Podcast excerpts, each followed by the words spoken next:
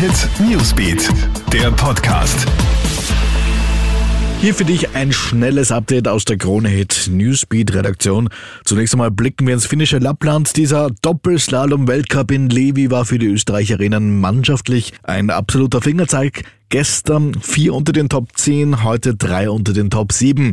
Wieder am Podest Katharina Liensberger mit Bestzeit im zweiten Durchgang, abermals Dritter. Sechster wird die pfeilschnelle Franziska Gretsch vor Kathi Truppe. Die große Gewinnerin dieser 24 Stunden ist aber Petra Vlöva, Siegerin gestern, die beste heute. Heute siegt die Slowakin vor der Eidgenossin Michelle Gesin.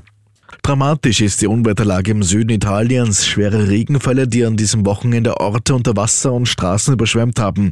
Besonders heftig ist die Situation quasi an der Stiefelspitze im Gebiet um die Stadt Crotone in Calabria. Dort waren Helfer mit Schlauchbooten und Amphibienfahrzeugen im Einsatz, um Menschen zu befreien, die in Häusern und Autos eingeschlossen waren. Und zurück nach Österreich. Geklärt scheint die Bluttat in Wien-Meidling. Eine 27-Jährige gibt zu, ihren Bekannten erstochen zu haben. Auslöser dürfte ein Streit gewesen sein. Der Mann, dessen Identität noch nicht zu 100 Prozent feststeht, wurde ja am vergangenen Mittwoch mitten auf der Straße von einem Passanten gefunden. Er starb schließlich im Rettungswagen.